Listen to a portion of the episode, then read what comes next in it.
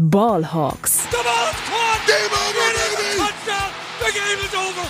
They are going nuts at Century League. Hey und herzlich willkommen zum offiziellen Podcast der German Seahawkers. Heute mit Max und Henry.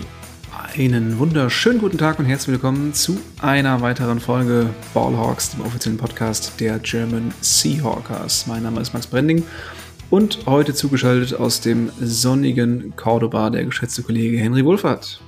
Hola, ich grüße euch. Ja, wir reden heute über die Defense der Seahawks, nachdem wir letzte Woche, nee, vorletzte Woche, wir haben jetzt leider eine Woche verpasst, glaube ich.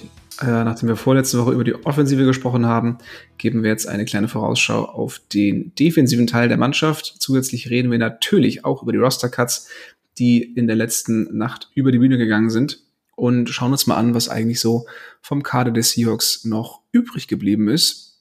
Da schauen wir gleich in die News als erstes drauf, insbesondere natürlich für die Offensive, denn im Hauptteil der Sendung sprechen wir nochmal äh, detaillierter über die gesamte Defense, beziehungsweise natürlich die Spieler, die im 53-Mann-Kader übrig geblieben sind. Und genau, bevor wir dann eben in diesen Hauptteil, in das Thema der Woche springen, gibt es für euch wie immer kurz und kompakt unsere Seahawks News. Frisch aus dem Locker Room unsere Seahawks News. Wide Receiver Jackson Smith Njigba wurde in Philadelphia am 22.08. an der Hand operiert, hatte sich ja einen Teil des Handgelenks gebrochen bei einem Catch gegen die Cowboys in der Preseason. Und ja, da war natürlich der Schock erstmal sehr groß. Jetzt hat man heute gesehen, stand 30.08., dass er tatsächlich schon wieder trainiert. Also das ging dann doch irgendwie sehr schnell. Woche 1 könnte vermutlich trotzdem knapp werden. Drei bis vier Wochen Ausfallzeit sind ungefähr ähm, ja, vorher gesehen. Henry, was meinst du? Sehen wir ihn in Woche 1 schon oder werden die Seahawks da ein bisschen vorsichtig sein? Ich meine, ich habe jetzt heute oder ich glaube vor zehn Stunden oder so haben die Seahawks ein Training-Foto mit ihm äh, gepostet oder ein Video, wo er schon Bälle catcht. Das sah eigentlich schon ganz gut aus. Und ich habe irgendwie das Gefühl, gerade auch wie das dann auch auf Social Media promoten, dass er relativ äh, gute Fortschritte macht. Aber das ist jetzt eigentlich nur eine, eine Vermutung. Ähm, kann sein, dass wir ihn Woche 1 sehen, aber ich, ich bin optimistisch jetzt auch, weil er auf den 53er Kader gekommen ist, dass es vor Woche 4 auf jeden Fall sein wird, weil sonst hätten sie ihn einfach auf diese Physical Unable to Perform List, glaube ich, heißt es, setzen können ähm, und quasi noch einen Roster-Spot äh, sparen können. Aber wenn die das jetzt machen, ist es eigentlich ein gutes Zeichen. Ja, ich denke auch. Also ich war auch sehr überrascht tatsächlich, als ich dieses Trainingsvideo gesehen habe, weil wenn man sich irgendwie zwei Wochen vorher das Handgelenk oder, oder ein Teil des Handgelenks bricht, dann schon wieder Bälle zu fangen, ähm, das fand ich schon relativ beeindruckend. Aber ja, so NFL-Spieler oder, oder Spitzensportler sind da ja auch irgendwie nochmal äh, ein bisschen anders drauf als so der Otto-Normalverbraucher. Von daher, glaube ich, müssen wir uns da keine allzu großen Sorgen machen. Ich hätte jetzt aber auch nichts dagegen, wenn man ihn zumindest für die erste Woche nochmal so ein bisschen schont. Gerade weil die Seahawks hier mit Metcalf und Lockett doch relativ gut aufgestellt sind und das hat letztes Jahr ja soweit auch ganz gut geklappt. Ähm, von daher würde ich es nicht überstürzen, lieber irgendwie ein, zwei Spiele nochmal warten. Und dann hat man ihn halt bei, bei voller Gesundheit für den Rest der Saison. Ähm, ja, also ich glaube, gerade weil der Stretch am Anfang auch nicht so krass ist, was so die, ähm, die, die Gegner angeht. Also ich glaube, man beginnt jetzt gegen die, gegen die Rams, die darf man natürlich nie unterschätzen. Gerade gegen die Seahawks haben die irgendwie ihre Würde besten mich Spiele. nicht überraschen, wenn wir da irgendwie verlieren. Ne? Ja, ja. Mich, ja, kann immer passieren. Aber ja, ich, ich fände es, glaube ich, ganz gut, wenn sie ihn erstmal nochmal raushalten. Ja, schnell. Eine bessere Nachricht hingegen, Linebacker Jordan Brooks ist wieder voll ins Training eingestiegen und Pete Carroll geht davon aus, dass er in Woche 1 wieder spielen kann. Also das war ja beim, beim letzten Mal noch ein bisschen ungewiss. Ähm, trainiert hatte er damals ja auch schon, aber die Frage war eben noch so, kann er spielen? Und äh, ja, das wurde jetzt von Carroll bejaht, beziehungsweise Carroll geht zumindest davon aus. Äh, von daher können wir da zumindest auf Linebacker schon mal mit, mit voller Manpower äh, in Woche 1 starten. Das ist übrigens äh, krass, äh, weil man muss mal äh, ähm, berücksichtigen, dass Jordan Brooks Mitte Januar seine, seine ACL, also seine Kreuzbandriss-OP hatte. Also es war jetzt ein gutes halbes Jahr, glaube ich, und er soll Woche 1 schon wieder starten. Also das ist extrem schnell gegangen bei ihm jetzt. Ja. Ja, Seahawks-Spieler sind scheinbar einfach Übermenschen und heilen Außer zweimal als ja. Genau, sehr guter Übergang. Ähm, Jamal Adams wurde zwar jetzt von der PUP-List aktiviert, ist auch Teil, normaler Teil des 53er-Kaders, ist aber immer noch nicht hundertprozentig wieder fit. Also da ist die Frage noch so ein bisschen in Jeopardy, ähm, ob er es zur Woche eins schaffen äh, wird. Haben wir eben kurz im Vorgespräch schon drüber geredet, ähm, dass Jamal Adams schon ewig kein, kein Seahawks-Spiel mehr gemacht hat. Also Woche eins äh, der 2022er Saison hatte er sich ja verletzt und seitdem ja kein Spiel mehr gemacht und jetzt ist die Woche eins von dieser Saison immer noch in Frage. Also das ist wirklich krass, ähm, wie, wie ja, verletzungsgeplagt ähm, Jamal Adams jetzt war. Aber drück mir mal die Daumen, dass es vielleicht zur Woche eins ähm, ja, reichen sollte. Andererseits auch da ähnliches Ding wie bei den Right Receivern. Auf Safety sind die Seahawks mittlerweile auch tief aufgestellt, haben mit Julian Love, glaube ich, einen sehr guten Ersatzmann in der Free Agency geholt. Das heißt, ich mache mir da absolut keine Sorgen, äh, wenn wir da mit Dix und Love in Woche eins auflaufen würden. Gut, dann würde ich sagen, schauen wir uns mal die Roster-Cuts an, denn diese wurden nun endlich vollzogen. Die Seahawks haben lange darauf warten lassen, bis sie dann tatsächlich alle Cuts, ähm, beziehungsweise den 53. Kader, den, den 53-Mann-Kader, den Finalen vorstellen. Vorher ist ein bisschen was durchgedrungen, unter anderem natürlich Wide Receiver Jake Bobo. Er hat es geschafft, nach einer phänomenalen Preseason ist er im 53-Mann-Kader gelandet, hat eventuell vielleicht auch davon profitiert, dass äh, Wide Receiver D. Eskridge die sechs Spiele Suspendierung ähm, absitzen muss nach dem Fall von häuslicher Gewalt, über den wir gesprochen haben. Also Jake Bobo jetzt einer der Wide Receiver im 53er Kader. Ähm, genau, wie schon angedeutet, auf die Defense werden wir natürlich gleich nochmal detaillierter eingehen. Darum jetzt nochmal erstmal für die Offense ähm, einmal alle Spieler, die es in den Seahawks-Kader geschafft haben. Und danach, Henry, darfst du gerne auch nochmal ähm, kurz was dazu sagen. Ich liste jetzt einfach erstmal kurz alle auf. Auf Quarterback natürlich Geno Smith und Drew Locke. Auf Running Back auch keine Überraschung. Ken Walker, Zach Charbonnet, DJ Dallas und Kenny McIntosh.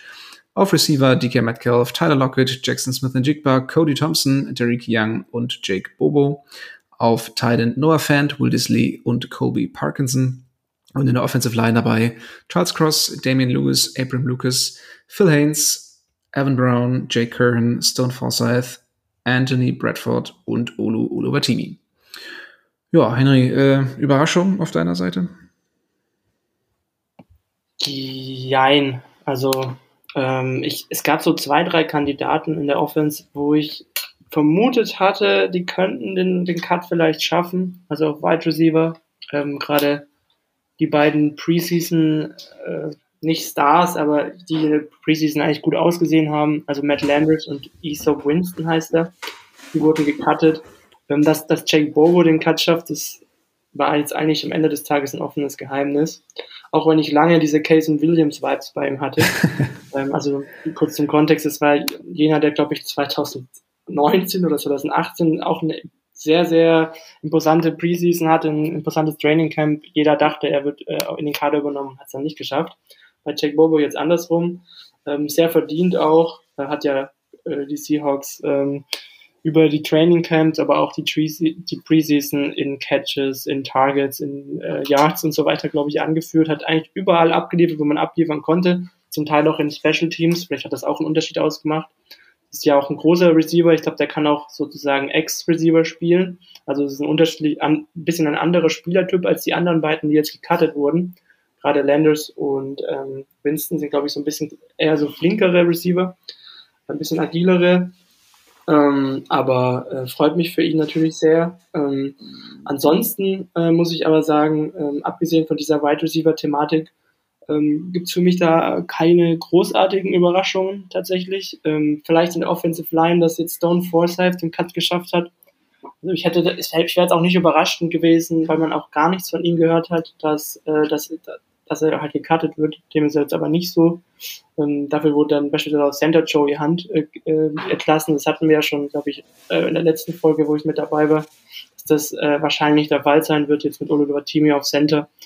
Ähm, und ansonsten, ähm, was ich noch positiv fand, äh, ist halt, dass quasi diese verletzungsgeplagten, in Anführungsstrichen, Running Backs, die wir, über die wir ständig äh, sprechen mussten, ähm, dass die alle direkt im 53er sind und eben nicht auf diese äh, quasi Injured Reserve Liste äh, eben gekommen sind. Also das heißt auch dass die wahrscheinlich auch alle insoweit fit sind, dass sie mindestens äh, vor Woche 4 zum Einsatz kommen. Gerade bei Macintosh war das ja jetzt, glaube ich, nicht ganz sicher.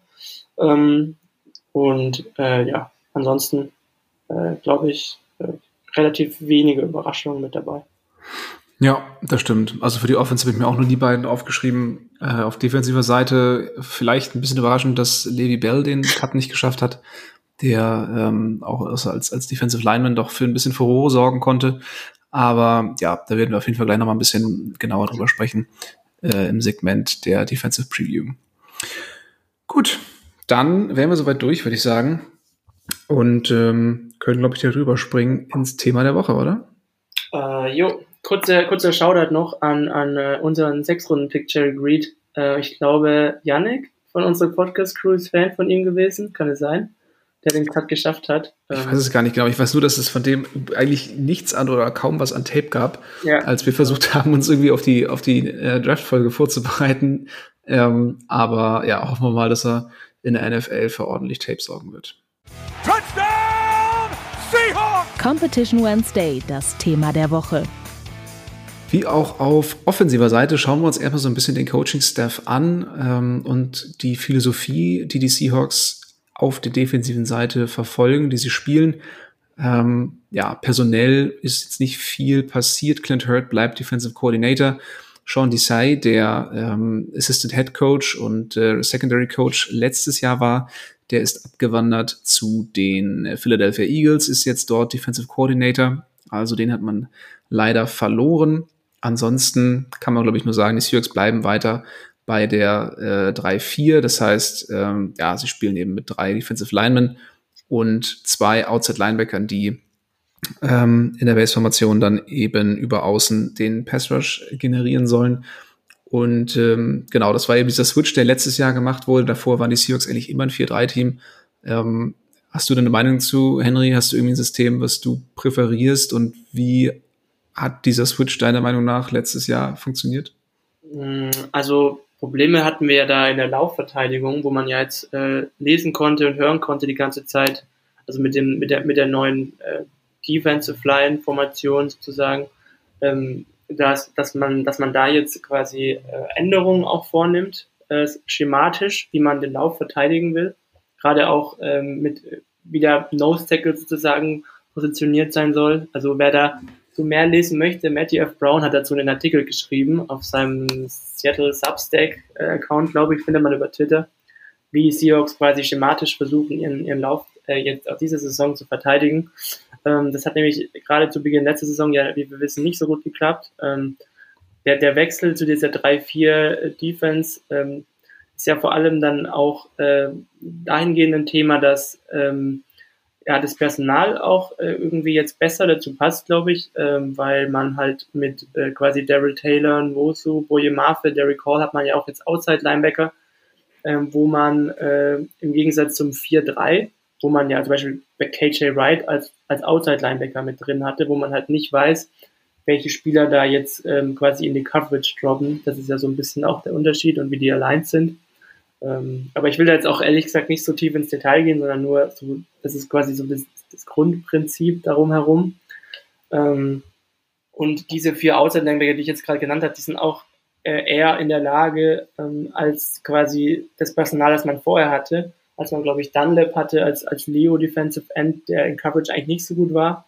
Aber gerade in Wosu, Murphy, Taylor, Hall, da weiß die Defense halt nicht so genau, wer da jetzt potenziell von denen in, in die Coverage droppt, welche Seite, was beim 4-3 halt damals noch anders war. Das ist so ein kleiner Vorteil halt von der 3-4.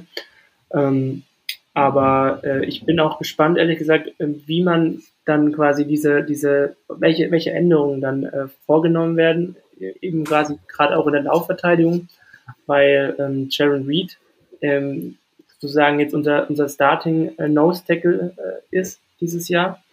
Und äh, ich habe da auch äh, in den Artikel eben, den ich gerade erwähnt habe, mal reingeguckt. Ähm, Al Woods war ja unser, unser Nose Tackle im vergangenen Jahr, der quasi 340 plus Pounder war. Und die Seahawks haben quasi keinen Nose Tackle mehr im Kader, der ähm, über 320 Pound äh, wiegt, mit, mit Reed und Cameron Young eben noch, als die beiden äh, Laufverteidiger. Also ich glaube, die Seahawks, und das hat Carroll auch in den in Interviews in der Offseason gesagt, wollen so ein bisschen agiler werden auf Nose Tackle, um dann schematisch auch vielleicht ein bisschen anders den Lauf spielen zu können, sozusagen. Ähm, und äh, das ist, glaube ich, eine Änderung, die wir quasi sehen werden, jetzt auch äh, in der 3-4, auch wenn die bleibt, dass, dass es kleine Anpassungen halt gibt. Ähm, Carroll soll auch ein bisschen stärker schematisch in diesen Adjustments, die vorgenommen äh, wurden, involviert äh, sein. Jetzt liest man auch immer wieder, ähm, nachdem jetzt eben schon besser weg, äh, weg ist zu den Eagles. Und äh, ja, ich glaube, das ist so das Thema jetzt bei den Seahawks erstmal zu Beginn der Saison. Ja, auf jeden Fall ähm, die Laufverteidigung in der Preseason auch noch nicht so richtig gut. Also ich hoffe, dass diese Adjustments, die da getroffen wurden, ähm, dann in der Regular Season irgendwie ein bisschen besser klicken. Aber ich weiß nicht, ich habe Preseason jetzt nicht die, die, die ganzen Spiele geschaut, aber das, was ich gesehen habe, war zum Teil dann immer noch so ein bisschen mhm. Ja, schwierig. Ich meine, die, die Stats. Immer schwierig, die Preseason halt ranzunehmen, ne? weil da halt Second Stringer gegen Third Stringer teilweise spielen. Ja, es ist halt das, was wir haben, ne? Damit, wo ja. man irgendwie arbeiten muss. Und gerade die, die Taktik dahinter, die sollte ja dann auch funktionieren mit den, mit den Second Stringern. Also, ja, das, das, was da irgendwie ähm, verinnerlicht wird. Also da geht es dann gar nicht so unbedingt ums, ums Personal, sondern ja auch, wie dieses Scheme irgendwie angenommen wird und, und ob die Adjustments so ein bisschen greifen. Aber klar ist natürlich immer noch mal was anderes, ob da die, die erste Truppe oder die zweite auf dem Feld steht. Trotzdem kann man, glaube ich, sagen, es war, es, es lief jetzt noch nicht alles so hundertprozentig, wie man sich das als Fan und auch als Coach vermutlich ja, ähm, erhofft also, hat.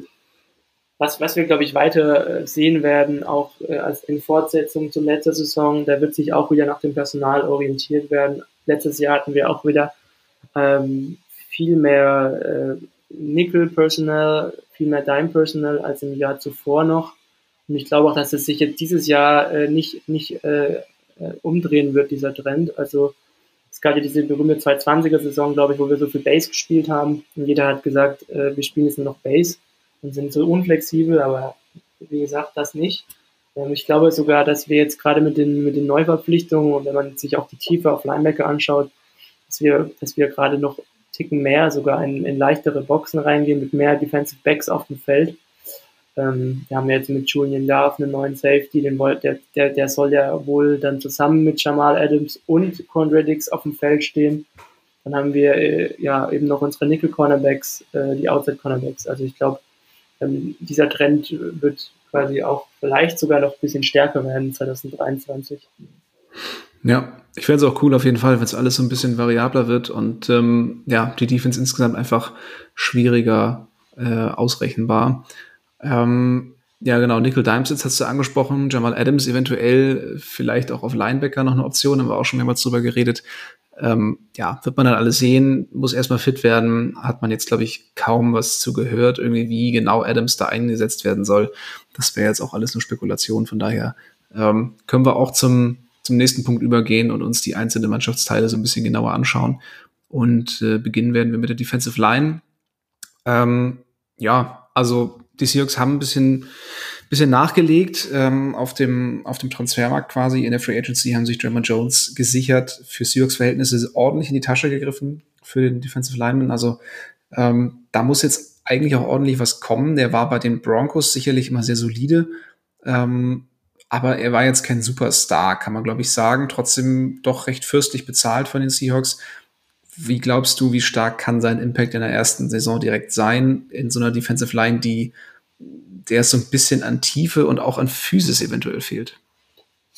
Ja, also wir brauchen eigentlich eine, eine, eine gute Saison, würde ich fast sagen, auf Draymond Jones, äh, von Draymond Jones, weil ich mir nicht sicher bin, wo sonst der Pass Rush von äh, der Defensive Tackle Position aus herkommen soll, gerade auf den Base Downs, wo er dann auch auf Defensive Tackle eingesetzt werden wird.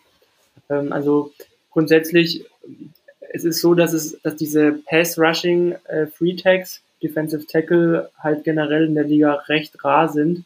Dementsprechend werden die halt auch fürstlich entlohnt und das war jetzt eben auch bei Draymond Jones der Fall und ich würde trotzdem immer noch sagen, dass er halt auch bei den Broncos, auch wenn er kein Superstar war, dass er wirklich einer der besseren ähm, ja, Pass-Rusher von der Defensive Tackle-Position aus ist dementsprechend äh, ja, muss man eben den Preis zahlen, den man gezahlt hatte. Und ähm, ja, wir brauchen da, wie gesagt, eine gute Saison. Ähm, aber äh, wenn man sich den Vertrag auch mal anschaut, ähm, sollte der jetzt total enttäuschen, hätte man natürlich noch die Option, aus dem Vertrag nach dem Jahr rauszukommen.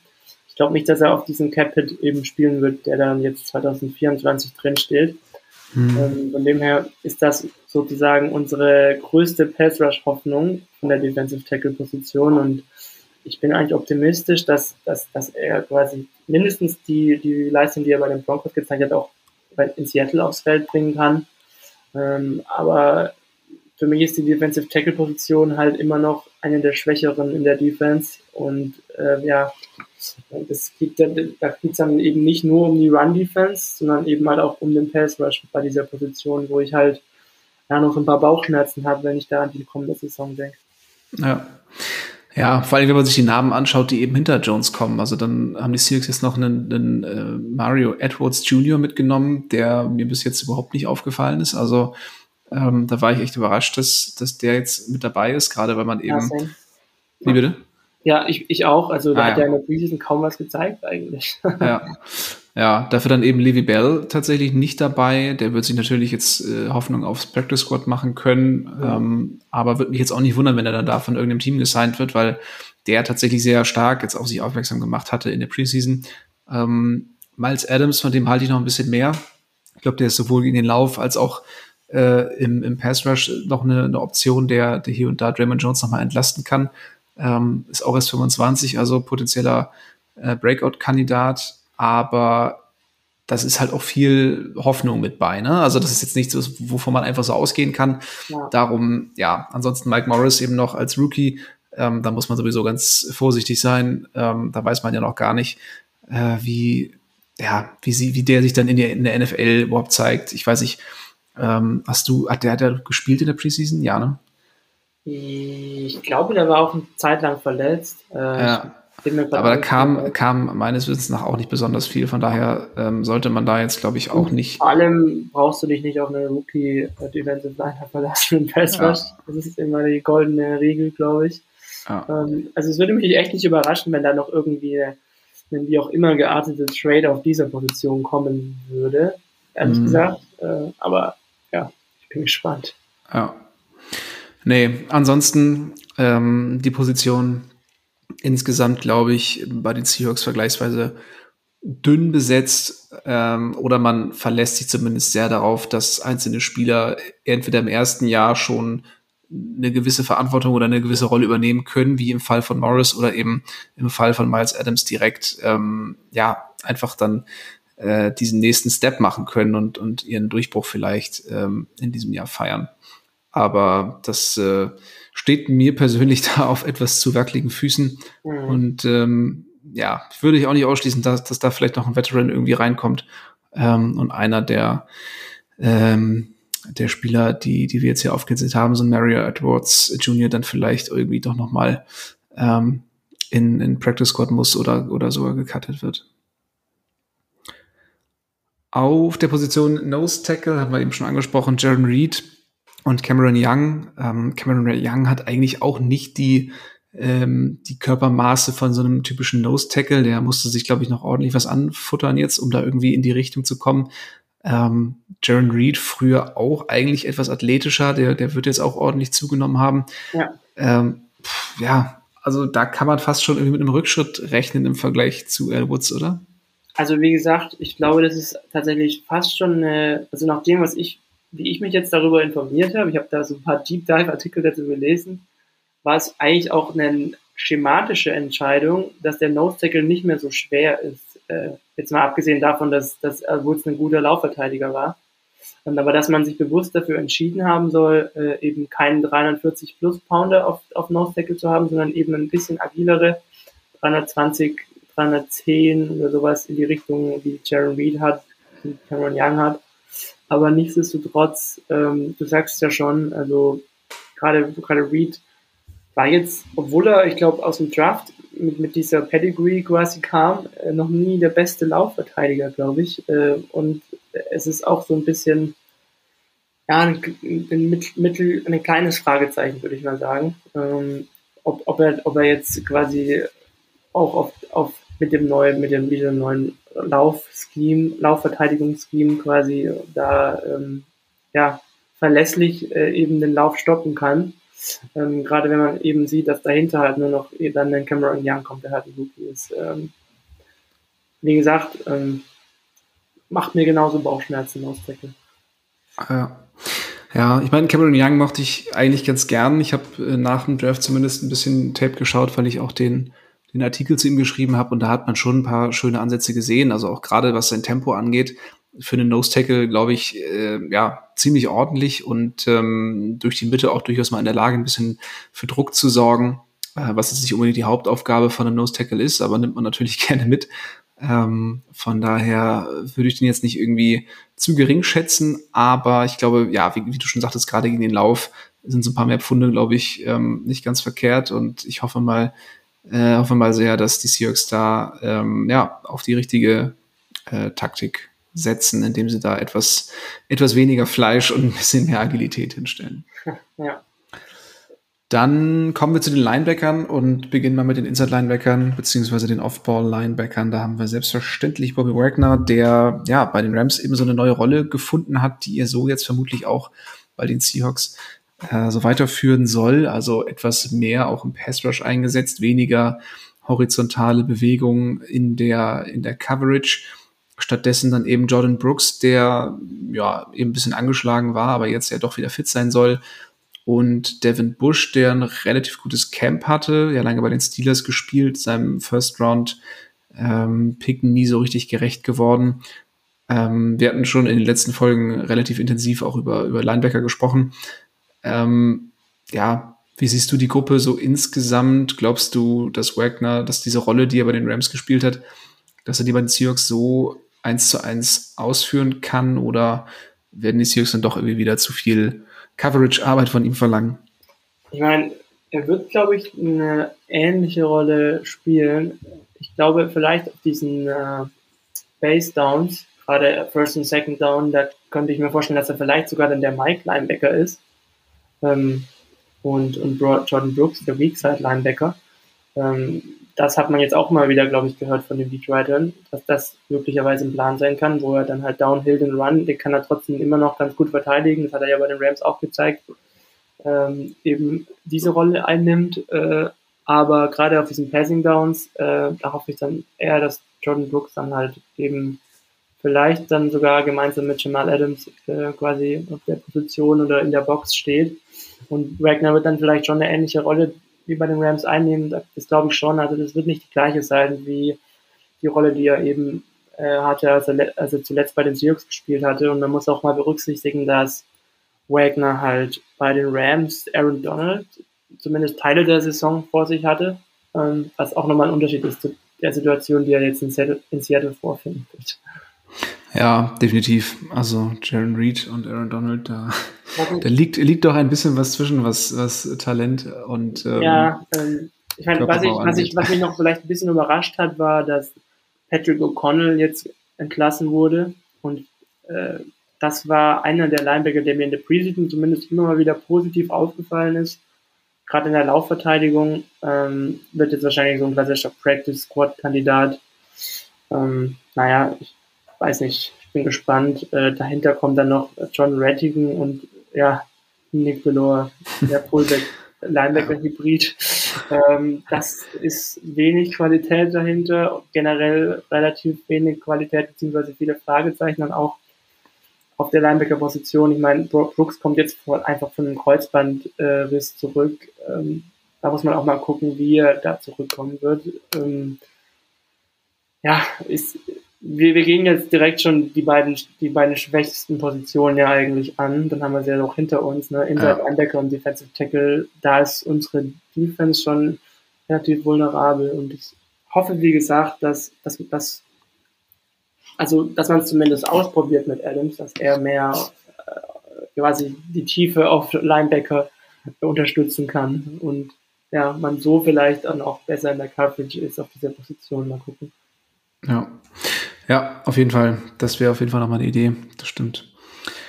Gut, dann kommen wir zu den Outside-Linebackern. Da sieht es auf jeden Fall ein bisschen rosiger aus. Zumindest eine Unit gespickt mit, mit jungen Spielern, mit viel Talent. Ähm, an vorderster Front natürlich äh, Uchenna Nwosu, der äh, bei den Seahawks die, die Nummer eins ist, was den Pass Rush angeht. Und dahinter hat man eben mit Boy Murphy, Daryl Taylor, ähm, zwei mittlerweile, ja, Veteranen, das ist ein bisschen übertrieben, aber eben äh, im Fall von Daryl Taylor, der jetzt in sein viertes Jahr geht. Ja. Drittes oder viertes? Viertes. Viertes Jahr schon, genau. Ja, aber er, er, könnt, er ist nächstes Jahr, glaube ich, Exclusive Rights Free Agent, weil er ja sein erstes Jahr verpasst hat, meine ich. Ja, ja. Also man könnte ihn noch recht günstig halten. Genau, also er geht quasi in sein, in sein drittes Jahr, in dem er dann auch wirklich spielt. Ähm, Boy Murphy kommt in sein zweites Jahr, also die beiden haben zumindest schon ein bisschen Erfahrung sammeln können. Und dazu kommt Derek Hall, der Rookie, und Tariq Smith, der auch letztes Jahr komplett durch die Verletzung verpasst hat. Ähm, Fünftrunden-Pick von der Ohio State University, den fand ich auch eigentlich ganz, ganz cool. Also ähm, war ich damals ein bisschen traurig, dass, dass der dann, ich glaube, es war auch ein Kreuzbandriss oder Patella-Sehne, auf jeden Fall auch irgendwas, was direkt die ganze Saison für ihn zerschossen hat. Ähm, der hat jetzt auch wieder die Chance, sich zu beweisen. Hat jetzt im Training Camp oder äh, in, in der Preseason nicht so für Furore gesorgt, aber er hat es in den Kader geschafft. Von daher wird man ihn sicherlich auch ab und zu mal in der Rotation sehen. Ist aber, denke ich mal, von allen jetzt derjenige, der am zu vernachlässigsten sein wird. Denn Boy Mafe, wir haben schon drüber gesprochen, ist mein, ist ja mein absoluter äh, Breakout-Kandidat, mein Hype-Kandidat für, für dieses Jahr. Ähm, sehr viel Lob im Camp bekommen, viel, äh, ja, oft wurde gesagt, das war der Spieler, der sich hier am meisten verbessert hat im Vergleich ja. zum letzten Jahr. Ähm, er selbst hat auch darüber gesprochen, dass das Spiel für ihn irgendwie langsamer geworden ist und, und das einfach alles besser funktioniert, die Abläufe hat jetzt auch mit Michael Bennett und äh, Cliff Averill im Seahawks Camp noch mal ein bisschen trainieren können, gerade den Einsatz seiner Hände und so den, den, den Get-Off und ne, einfach ein gutes Timing zu haben. Von daher hoffe ich einfach mal, dass, dass Marfeld da wirklich den, den nächsten Schritt macht und ähm, ja, sich dann vielleicht sogar als Starter auf der anderen Seite von Inbusu äh, festsetzen kann. Ähm, ja, Daryl Taylor letzte Saison auch ganz solide eigentlich, hat ähm, auch einige Sex wieder gesammelt. Was glaubst du, wie, wie wird dieser Zweikampf ausgehen? Oder sehen wir da irgendwie eine, eine 50-50-Rotation? Also ich hoffe auf viel, viel Rotation, dass die Jungs frisch reinkommen. Gerade ähm, Taylor jetzt, Wosu, Murphy, wenn er das hält, was die Preseason bzw. Training Camp verspricht, dann sind es alles Spieler mit, mit Starting-Potenzial. Derek Hall ist ein sehr talentierter Spieler, Second Rounder der hoffentlich auch, weiß ich nicht, 25, 30 Prozent der Snaps jedes Spiel sehen wird. Das wäre schon ganz cool. Also der hat auch diese Ansätze immer mal wieder im Pass Rush gezeigt in der Preseason. Deswegen, ähm, ja, Mosu wird den Pass Rush tragen müssen. Ähm, ich glaube tatsächlich gerade hat Boye Marvel die Nase vorn und er wird vor Daryl Taylor starten, aber ich glaube prozentual in, in Snap-Anteilen wird er vielleicht, weiß ich nicht, dann irgendwie 10 bis 15 Prozent mehr Snaps spielen oder so, aber nicht viel mehr, auch wenn er formal der, der Starter ist. Ich glaube, Mose wird halt meistens auf dem Feld stehen und der Rest wird gut durchrotiert und ja, die Outside Linebacker Position fühlt sich eigentlich ganz solide an. Klar hat man nicht den einen Starspieler, aber man muss auch sehen, Mbosu ist ein, äh, sage ich mal, ein 1B Pass Rusher, würde ich sagen.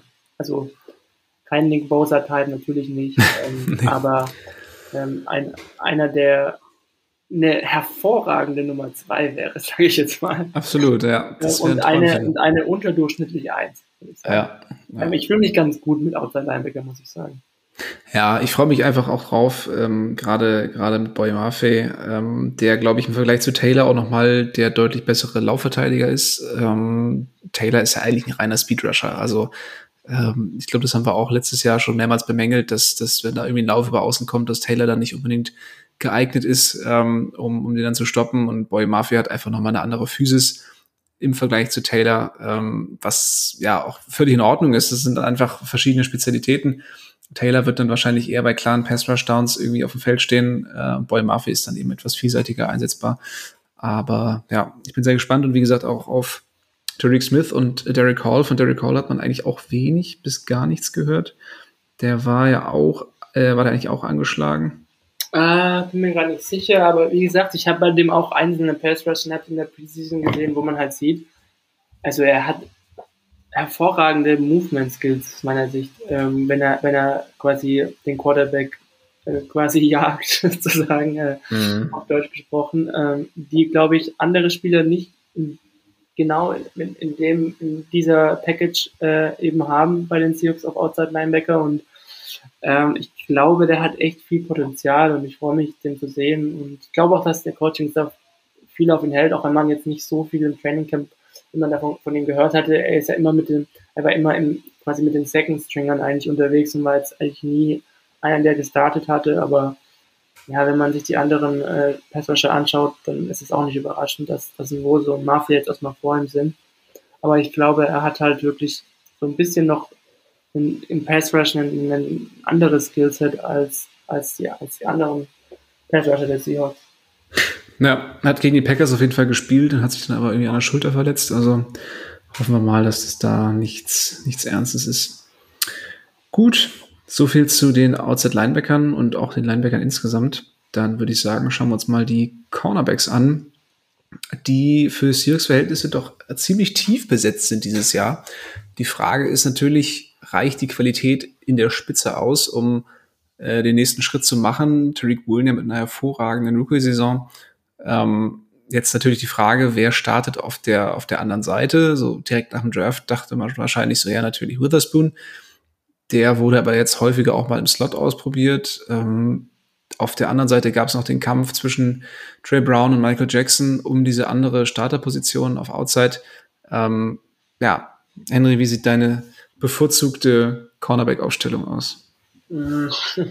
Naja, bevorzugt, ich will, Devin Witherspoon muss eigentlich starten diese Saison aus meiner Sicht. Ähm, mindestens ab dem Zeitpunkt, wo er dann wieder fit ist er muss auf dem Feld stehen als, als äh, fünfter Overall-Pick. Ähm, und ich glaube halt auch, dass der Coaching-Staff viel auf ihm hält, ähm, dass er die Qualität hat und obwohl das Training Camp für ihn halt maximal unglücklich verlaufen ist, ähm, dann noch mit seiner Verletzung noch, der Tatsache, dass er jetzt nicht im letzten Preseason-Spiel zum Einsatz kam, hat er halt trotzdem dann, wenn er fit war, direkt mit den Startern quasi auf Nickelback schon gespielt und ich glaube halt, es wird sich ab einem Zeitpunkt in der Saison so einpendeln, dass Rick Woolen, ich sage jetzt einfach mal Tariq Woolen. nee, ist ja richtig. Ich meine, wenn er, wenn er, wenn er jetzt so nee, heißt, dann. Es ist Rick Woolen jetzt. Ähm, ja. Er wird gesetzt sein, keine Frage.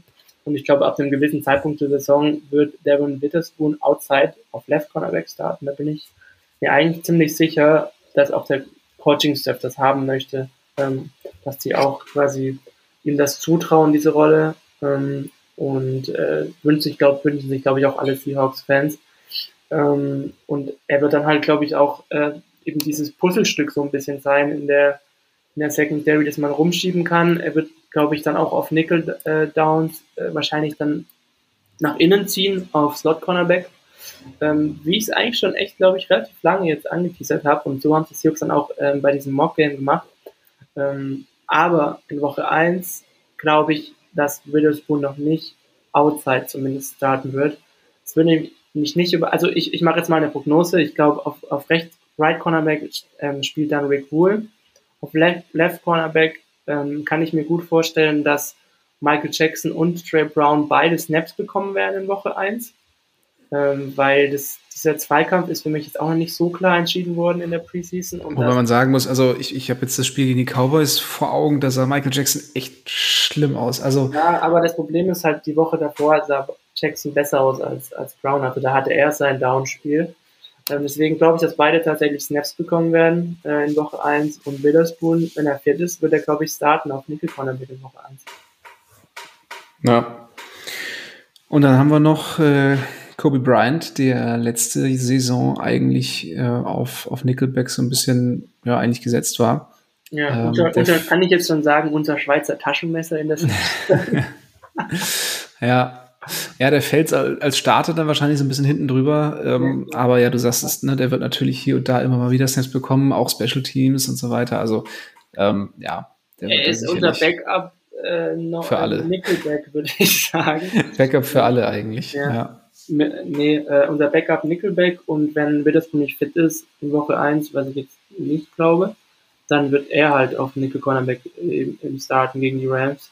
Ja. Ähm, ansonsten ist ja noch Artie Burns jetzt im Kader, aber das ist auch unser dritter, vierter Cornerback eher. Also der wird eigentlich aus meiner Sicht kaum das Feld sehen.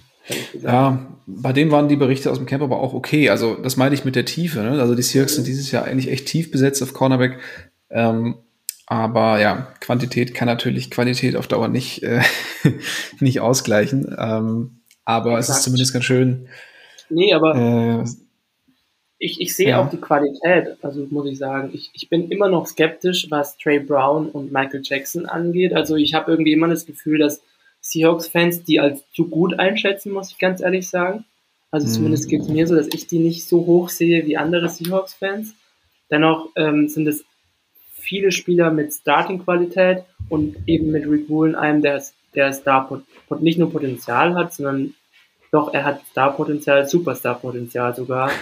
Letztes Jahr hat er halt, ja, auf einem sehr guten Niveau schon gespielt von der Rookie Cornerback und wenn er halt nochmal Fortschritte macht, dann ist er halt eigentlich in dieser Liga anzusiedeln, wenn der jetzt nochmal einen Schritt nach vorne macht, wenn er technisch noch ein bisschen ausgereifter wird. Ähm, da war er ja selbst in seiner Rookie-Saison schon überraschend gut und er hat halt die Physis, die kein anderer Cornerback der Liga hat. Und von dem her ist das halt wirklich quasi in der Spitze ein gutes Cornerback, ähm, eine gute, eine gute Cornerback-Truppe und man hat halt eben noch einen Juwel in Anführungsstrichen mit Witherspoon, wenn der halt einschlägt, dann kann es enorm böse werden für gegnerische Offensiven. Ja, das stimmt. Ich bin, ich, ich bleibe natürlich ein Trey Brown-Believer, äh, auch wenn du jetzt hier so auf ihm rumhackst. Ähm. Nein, will ich gar nicht. Also, ich, ich finde halt nur, man hat es halt in diesem einen Preseason-Spiel gesehen. Also, er hat manchmal halt einfach, einfach auch Tage, wo er quasi dann das Ziel sein wird. Also wenn dann, wenn dann Rick ja. Woolen rechts spielt, äh, Witherspoon innen oder sowas und, und Brown dann links als kleiner Cornerback und dann ein anderer Outside Cornerback gegen ihn, äh, Wide Receiver gegen ihn spielt, dann wird er halt wahrscheinlich getargetet werden. Ich bin mir halt nicht sicher, also der wird dann immer mal wieder geschlagen werden. Will ich damit sagen. Ja, auf jeden Fall. Ähm, da, da will ich dir gar nicht widersprechen. Aber da habe ich dann auch so meinen, meinen kleinen Fanboy-Moment halt noch und hoffe, ja. dass er zumindest das Duell gegen, gegen Jackson jetzt etwas klarer für sich entscheiden kann. Ähm, und je nachdem, ob Witherspoon dann im Slot oder außen eingesetzt wird, dass für Trey Brown dann eben auch noch ein Platz frei bleibt. Gut. Soviel zu den Cornerbacks. Wir kommen zur letzten Gruppe, zu den Safeties. Auch die, würde ich sagen, ist relativ tief besetzt, wenn Adams dann jetzt mal fit wird. Ähm, natürlich Quandry Dix als unangefochtener Starter auf Free Safety äh, und auf Strong Safety dann eben äh, nominell Starter Jamal Adams. Äh, solange der nicht fit ist, wird Julian Love diese Rolle sicherlich einnehmen. Und mit Jerry Reed eben, ja, so dieses, ähm, diesen, diesen X-Faktor, bei dem man nicht so richtig weiß, äh, wie, wie, wie, wie wird der jetzt werden in der NFL? Wie gesagt, im College sehr wenig Tape, kommt von einem, kommt von einer sehr kleinen Uni. Ähm, ja, kann man wenig zu sagen, stand jetzt, glaube ich. Ich habe bis jetzt auch nur so ein paar positive ähm, Berichte aus dem Camp gehört, aber auch nicht unglaublich viel. Also ich denke mal, da müssen wir uns ein bisschen zurückhalten. Vielleicht wird das ein Ryan Neal-Type of Player, ne, der, der hier und da immer wieder aushelfen kann, der ähm, seine Sache dann auch gut macht. Ryan Neal ja mittlerweile leider bei den Buccaneers, ah, aber ähm, ihm noch hinterher. Ja, absolut. Verstehe ich auch immer noch nicht, warum man, warum man den zu so einem Preis hat gehen lassen. aber naja. Nein, sage ich nur. Ja, ja absolut. Ähm, ja, also ich muss sagen, Safety mache ich mir relativ wenig Sorgen, auch wenn Crony Dix sicherlich mittlerweile in einem Alter ist, der, der wird nicht mehr besser werden. Ich finde, so einen kleinen Decline hat man äh, zu Beginn, zumindest letzter Saison auch schon gesehen. Dann hat er sich auch wieder gefangen, aber ähm, ich glaube, allzu lange kann man sich jetzt auch nicht mehr darauf verlassen, ja. ähm, dass Dix. Vielleicht kann das Julian Dafle ja ein bisschen abfangen, falls Quandre Dix so ein bisschen nachlässt. Ja. Hm.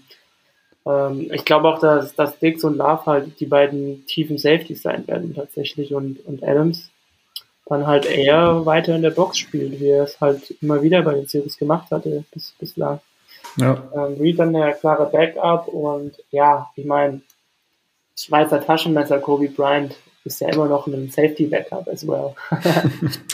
ja, genau. Also das hatten wir ja vorhin schon, ne, mit dieser ähm, äh, mit dieser Vielseitigkeit, dass man, dass man einfach nicht weiß, äh, was passiert jetzt ähm, nach dem Snap, wie, wie können sich die Seahawks dann noch irgendwie umstellen ähm, und gerade auch was, was Safety und, und Corner angeht, ne? wer steht am Ende wo, wer spielt in der Box, wer, wer rückt noch nach vorne, wer nach hinten, also ich glaube, das wird ganz spannend da zu sehen, wie variabel die Seahawks da sein können und einfach je nach, ähm, ja, Offensive das, das dementsprechend noch anpassen.